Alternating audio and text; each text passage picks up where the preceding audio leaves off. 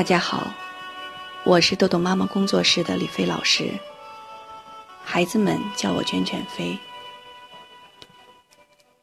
现在又到了早上为大家读书的时间了。那很多家长听到我的音频，每天都会坚持学习。他们给我留言说：“嗯，卷卷飞老师，每次听到你的音频。”感觉你的声音呢，就像是具有一种魔力，啊，每次我心烦气躁的时候，听到这个声音，就会让我自己安静下来。有的家长说，每天在上班的路上，啊，下班的路上，啊，听到这个音频呢，堵车的时候心都会不烦了。那有的家长说，学校老师告状。嗯，不知道该怎么办的时候，然后那个时候呢，心情就特别糟糕。翻出来这个音频，然后听听看，就感觉身体里面又充满了能量。收到大家的留言，呃，我也很受鼓舞。其实每天呢都可以陪伴大家，为大家读书，啊，收到大家给我的留言，这是一种很大很大的幸福。那我也希望自己能够把我现在的这个幸福传递下去，把这个力量和能量传递下去。那我们继续今天的读书时间。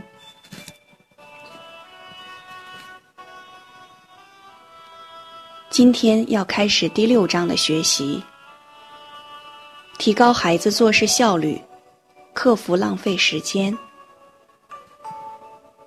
经过前三周的训练，孩子已经对第一至十九项的标准非常清楚了，并因为每天都能得到红星、换礼物、被鼓励、更多自主时间等，大大提高完成了任务的速度。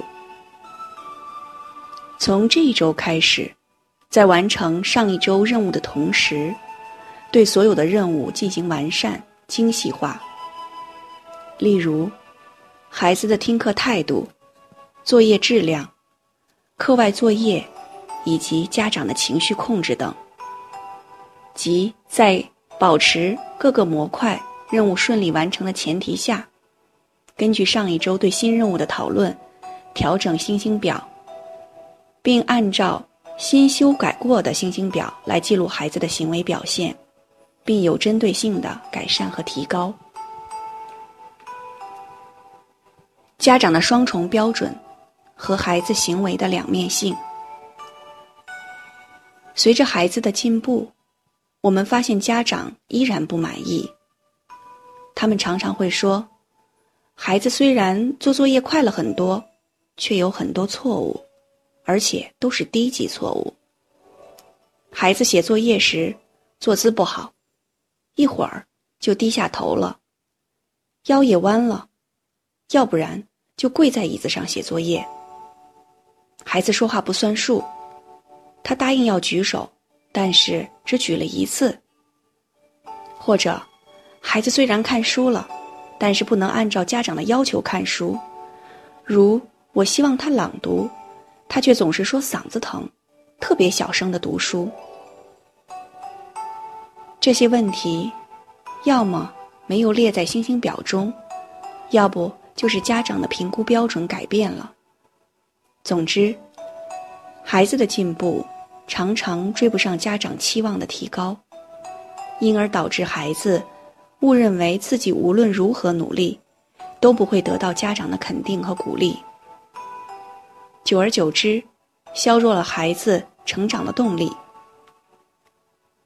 导致这种现象的原因很多，主要影响因素是家长的双重标准和孩子行为的两面性。什么是家长的双重标准呢？孩子的行为分为适当的行为和不当的行为，家长对这两种行为的标准不同。通常，对于孩子的适当行为。也就是好行为标准很高，必须几乎完美无缺才达标。如考试一百分，作业全部优星，主动写作业，见人有礼貌，上课积极表达，眼睛一直看着老师，合作听话等。对于孩子不当的行为，也就是家长认为的不好的行为，标准很低，如写作业时玩笔、愣神儿、说话等。家长看到了，就一定会有错必纠的提醒孩子，孩子获得了注意。其实孩子最喜欢的是被鼓励和肯定，其次是被提醒批评，最不喜欢、不能容忍的是被忽视。家长就像福尔摩斯一样，眼睛里容不得沙子，几乎一出现就被抓住。家长常说，孩子写着写着就愣神儿了，就要提醒他注意力集中。我常常问家长孩子，写着写着的过程有多久？家长通常说，十分钟、二十分钟。这样的好行为出现时，家长为什么忽视了呢？源于高标准，愣神儿就被抓住了。再如孩子考试九十五分，家长一眼就看到了五分是怎么丢的，进而开始讲道理、批评、指责等。家长还会问：“你们班有几个一百分啊？九十九分呢？九十八分呢？”哦，原来你是倒数第十名啊！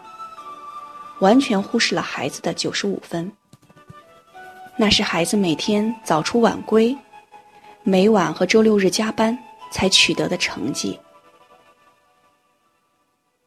我们都知道，好的行为不是一蹴而就的，需要经历一个过程才能达到。在这个过程中，孩子不断的尝试错误，随着好行为的增多，不好行为的减少，孩子离目标越来越近了。但是家长的这种双重标准，让孩子误以为表现好是被忽视的、不被注意的，而表现骚扰、抗拒等不当行为会被关注、获得注意。根据戴克斯的行为目的理论，孩子的不当行为因为满足了行为目的而表现的更多了，持续表现就成了习惯。家长的双重标准，让我们更容易看到孩子的不当行为，更倾向于忽视孩子的努力和付出，导致我们对于孩子的错误容忍度有限。我们总是希望孩子一下子就做到最好、最标准，不允许孩子犯错，也让自己常常处于情绪失控的状态。其实。孩子的行为具有两面性。首先，我们看一个小故事：三块巧克力。一天，孩子放学后在客厅里玩篮球，正玩得起劲时，不慎打落书架上的一个花瓶，瓶口顿时摔掉了一大块碎片。更令孩子大为惊骇的是，这个花瓶是家里世代相传的古董。为了掩盖自己闯下的弥天大祸，孩子慌乱的把碎片用胶水粘起来，胆战心惊的放回原位。由于每天都会擦拭花瓶上的灰尘，所以当天晚上，细心的母亲。就发现了花瓶的变化。吃晚餐时，他问孩子：“是不是你打碎了花瓶？”害怕受到惩罚的孩子灵机一动说：“嗯，一只野猫从窗外逃进来，怎么赶也赶不走。它在客厅里上蹿下跳，最后碰到了架子上的花瓶。”母亲很清楚。孩子在撒谎，因为每天都是他在上班前把窗户一扇扇关好，下班回来再一一打开。然而，面对孩子胆怯的眼神和家人疑惑的目光，母亲只是不动声色地说：“看来是我疏忽了，没有关好窗户。”就寝前，孩子在床上发现了一张便条，母亲让他马上到书房去。本以为蒙混过关的孩子，顿时心里一沉。看来还是难逃一劫。既然已经撒了谎，他打定主意，无论母亲怎么说，都死不承认。这样，他就是发再大的火，也拿他无可奈何了。书房里，母亲的脸色平静，沉浸在柔柔的光晕中。没有一丝波澜。看到孩子忐忑不安的推门进来，他从抽屉里拿出一个巧克力盒子，把其中一块巧克力递给孩子。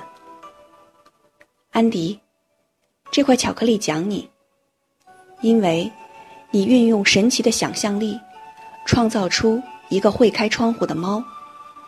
以后，你一定可以写出很好看的侦探小说。接着，他又在孩子手里放了一块巧克力。这块巧克力讲你杰出的修复能力，虽然用的是胶水，但是裂缝吻合的几乎完美无缺呢。不过记住，你用的胶水是用于修复纸质物品的。修复花瓶，不仅需要更强的胶水，还需要更高的专业技术。明天。我们把花瓶拿到艺术家那里，看看他们是怎样使一件工艺品完好如初的。母亲一边说着，一边又拿出第三块巧克力。这最后的一块巧克力，代表我对你深深的歉意。作为母亲，我不应该把花瓶放在那么容易摔落的地方，尤其是当家里。有一个热衷体育的男孩子时，希望你没有被砸到或者吓到，我的小甜心。可是妈妈，我孩子之前那颗叛逆的心，早就飞到了九霄云外。他努力解释些什么，然而只是笨拙的吐出几个字。母亲用手轻轻的挡在孩子的唇上。我的巧克力盒子已经空了，所以我们的谈话也结束了。现在去睡觉吧，晚安。他温柔的吻了吻安迪的前额，然后走出书房。之后的日子一切照旧，唯一的变化是孩子再也没有撒过一次谎。每当他不由自主的想要说谎时，那三块巧克力就会立即浮现在眼前，提醒自己：我要做一个诚实的人。没有一句责骂，没有一点非难。明明犯了错误，却得了三块巧克力的奖励。表面看起来匪夷所思，实际上，正是这三块巧克力。告诫孩子，做人要诚实。他们时时刻刻都是孩子心灵上的警醒。孩子行为的两面性，孩子的行为具有两面性，一面是天使，一面是魔鬼。因为家长的双重标准，孩子的魔鬼常常被发现。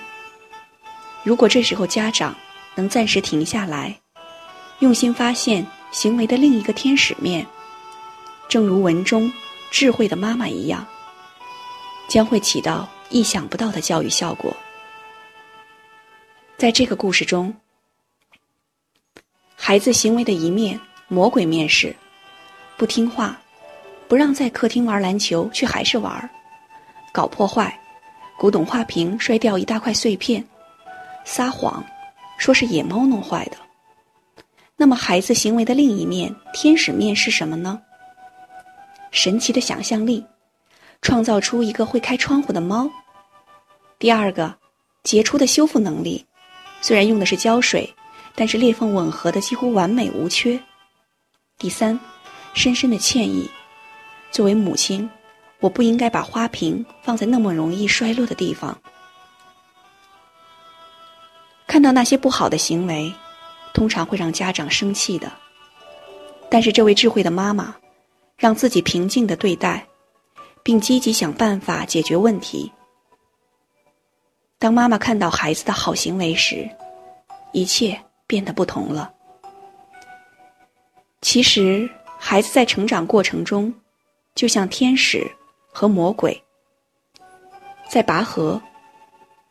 如果天使胜了，孩子就表现的像个天使，如果魔鬼胜了，孩子就表现的像个魔鬼。在我们十年的儿童训练中，发现孩子的魔鬼，只有他自己的天使才能战胜。家长要想帮助孩子，就要把力作用于孩子的天使行为，让天使更强大。当家长看到孩子行为的魔鬼面，自然会生气，这很正常。但是生气之后如何做？是发脾气、批评指责对方，还是管理好自己的情绪，寻求解决方法？却是仁者见仁，智者见智。如果家长能对自己喊停，找到行为的天使面，并告诉孩子他的天使行为，其实。就是在孩子的天使和魔鬼的拔河中，站在了天使一面。这个面胜出的几率大增。如果家长看到魔鬼面就生气发脾气了，其实就是站在了魔鬼的一方，孩子表现魔鬼的几率大增。好，今天的内容就到这里结束了。如果您想下载时间管理训练的工具，请关注公众号。豆豆妈妈儿童时间管理，感谢您的倾听，我们下次再见。